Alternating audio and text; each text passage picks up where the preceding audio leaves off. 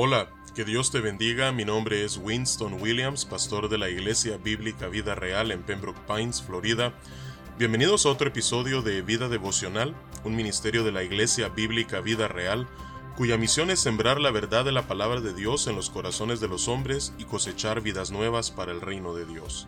Para más información puedes visitar nuestra página web www.ibvidareal.org o seguirnos en nuestra página de Facebook en arroba ibvidareal. En este día estaremos meditando en el Salmo 64. Este es un salmo de David y en, en esta porción de la escritura él está elevando una oración a Dios pidiéndole que pueda librarlo de los enemigos que le son ocultos. Así es que vamos a darle lectura a este salmo de tan solamente diez versículos, y luego meditaremos en su contenido. Dice la palabra de Dios.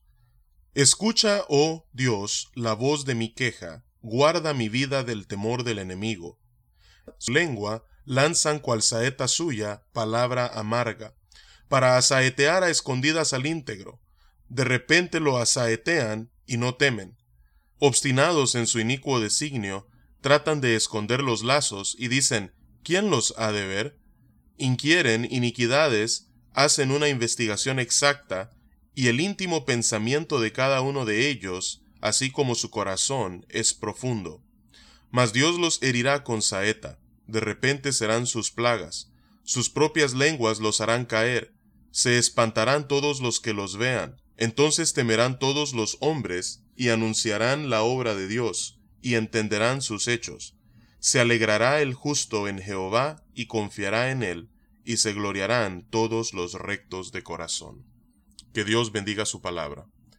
Vemos entonces en los versículos del 1 al 4 nuevamente que David eleva una plegaria a Dios pidiéndole que pueda protegerle de estos enemigos que le son ocultos. Él comienza pidiéndole audiencia a Dios. El versículo 1 dice David, escucha, oh Dios, la voz de mi queja. Escúchame, oh Dios, está atento a mi queja, está atento a mi lamento. Guarda mi vida del temor del enemigo. Guarda mi vida de esa clase de temor que me hace vivir con pavor, de esa clase de temor que me hace ah, vivir eh, con un miedo dañino. Escóndeme del consejo secreto de los malignos de la conspiración de los que hacen iniquidad, que afilan como espada su lengua, lanzan cual saeta suya palabra amarga. Entonces David está comparando aquí los ataques de sus enemigos ocultos como saetas que vienen lanzadas en su contra. Sus palabras son como lanzas que tienen como propósito herir y acabar con David. Y nuevamente, no lo hacen abiertamente, sino que lo hacen a escondidas. Por eso nuevamente el versículo 2 dice, escóndeme del consejo secreto. Y luego en el versículo 4 habla acerca de cómo ellos asaetean a escondidas al íntegro. Nuevamente, no lo hacen de manera directa, no lo hacen de frente, sino que lo hacen a espaldas de aquellos que caminan en integridad. Así es que de estas personas son precisamente de quienes David pide a Dios que le guarde, que lo esconda de ellos, que él no pueda hacer en ninguna manera dañado por sus intentos de querer infligir algún tipo de daño en él. Así es que vemos nosotros en los versículos 5 al 6 que David eh, profundiza un poco más en cuanto a la maldad que hay en los corazones de estos hombres. Dice, obstinados en su inicuo designio, tratan de esconder lazos y dicen, ¿quién los ha de ver? No solamente están actuando a espaldas de David, no solamente están siendo hipócritas y están eh, tratando de ah, hacerle daño a escondidas, sino que además asumen que incluso Dios mismo no está viendo sus acciones. Y esta es una marca clara de una persona que no teme a Dios y que vive su vida con un ateísmo práctico en realidad, porque en todos sus caminos no reconocen a Dios ni tampoco ah, viven como que si Dios estuviese viendo sus acciones o escuchando sus palabras. Dice el versículo 6, inquieren iniquidades, hacen una investigación exacta. Y el íntimo pensamiento de cada uno de ellos, así como su corazón, es profundo. Nuevamente, estos hombres actúan premeditadamente y toda la maldad que ellos atraman contra David lo hacen de una manera bien pensada.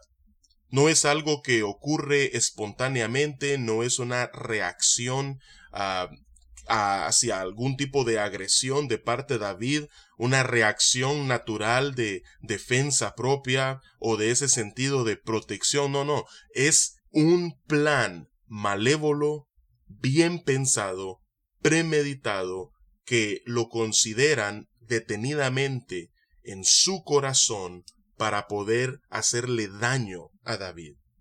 Esto es la personificación de la maldad Así es que este es el corazón de los hombres que están tratando de hacerle daño a David, de los cuales, no en balde, David le está pidiendo a Dios que lo guarde. Pero, por más que ellos crean que Dios no está viendo, o que se saldrán con la suya, el versículo 7 y 8 nos trae el consuelo de la realidad que aunque estos hombres son injustos, Dios, quien todo lo ve, él es justo. Porque dice el versículo 7, mas Dios.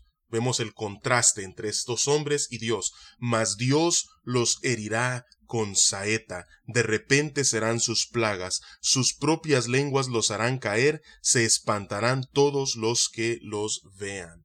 Es decir, Dios hará justicia, Dios me defenderá de estos hombres, y esas mismas maquinaciones que ellos están tramando en contra mía, Dios las revertirá y las volverá contra ellos mismos. Es decir, como en otros salmos vemos eh, la imagen, el pozo que ellos han cavado, ellos caerán en ese mismo hoyo profundo. Así es que, ¿cuál es el resultado de este actuar de parte de Dios con justicia, al defender, proteger a los suyos y dar la recompensa merecida a aquellos que actúan con maldad? En primer lugar, el versículo 9 dice, Entonces temerán todos los hombres y anunciarán la obra de Dios y entenderán sus hechos. En primer lugar, al ver a Dios obrar, esto producirá temor de Dios en los corazones de todos aquellos que vean lo que Dios haga y los moverá a anunciar esas obras, es decir, los hechos de Dios, y entonces sus mentes entenderán que verdaderamente hay un Dios que está activo y está actuando justamente gobernando sobre los asuntos de los hombres con justicia. Y no solamente eso, sino que el versículo 10 nos da otro resultado. Dice, se alegrará el justo en Jehová y confiará en él y se gloriarán todos los rectos de corazón. Entonces, en primer lugar, traerá gozo al corazón de los justos el saber que Dios está presente en sus vidas. En segundo lugar, fortalecerá la confianza de ellos en Dios. Y en tercer lugar, se gloriarán en Él todos aquellos que caminan en rectitud y en integridad.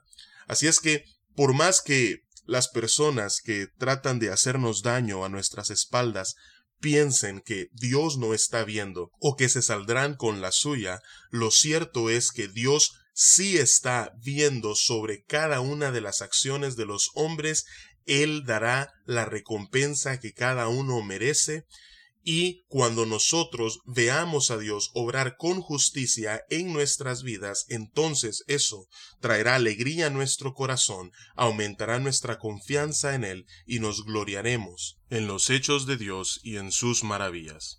Así es que vamos a orar en este día y vamos a pedirle a Dios que ésta pueda ser a nuestra convicción cuando nos encontremos en medio de enemigos ocultos.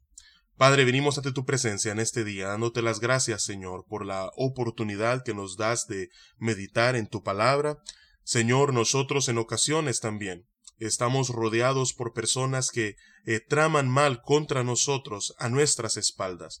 Te pedimos, Señor, que tú puedas librarnos de ellos, Señor, que nos libres de sus maquinaciones, y Padre, que tú puedas obrar con justicia, estando consciente, Señor, que tú ves los hechos y las palabras eh, de los hombres. Así es que, Padre, que al tú defendernos y protegernos, Señor, esto pueda traer gozo a nuestro corazón, que nuestra confianza pueda ser fortalecida y que podamos gloriarnos en ese Dios que es nuestro escudo y nuestra torre fuerte.